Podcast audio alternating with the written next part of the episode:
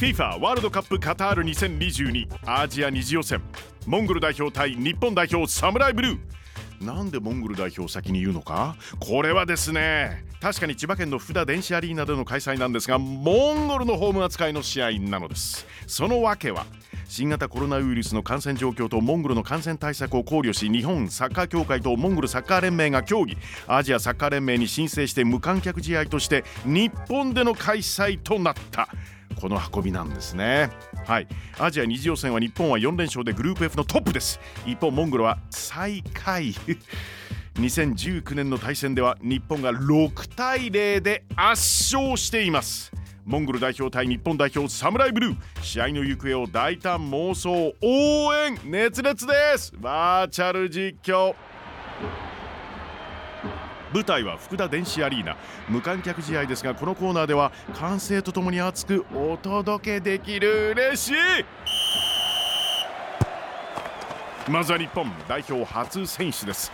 FC 東京のサイドバック183センチ78キロ。小川亮也がボールを持つ。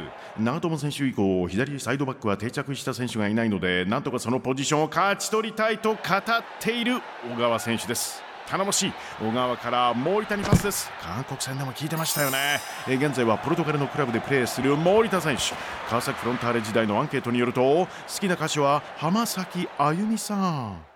去年ドラマ「M 愛すべき人がいて」ヒットしましたよね。森田から縦にパスが入る受けたのは10番をつける南の韓国戦決めて欲しかったの。どこへ出すのか同じ高校に通っていたという神戸の古橋京吾にパスです、えー、大阪の高校高校でサッカー部所属だった古橋選手。セレス大阪そうなんですよ。有数所属だった南野選手とは当時あまり交流はえなかったんだ。と語るんですけれども代表のユニフォームで共にプレーする日が来るとはね。古橋シュート決まったゴール。モンゴルはサンドアユシュフレルバートルからパスが出る。しかし吉田麻也カットです。吉田から同じくイタリアでディフェンダーとしてプレーする冨安にパス。いや聞いてますよね冨安ね。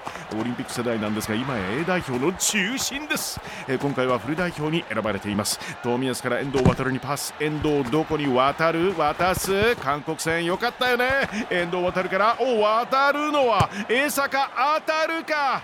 江坂すかさずディフェンスの裏に出す。そこにいるのはこのスピード誰にも止められない。伊東純也ドリブルからシュート。決まったゴール。気持ちいいんです。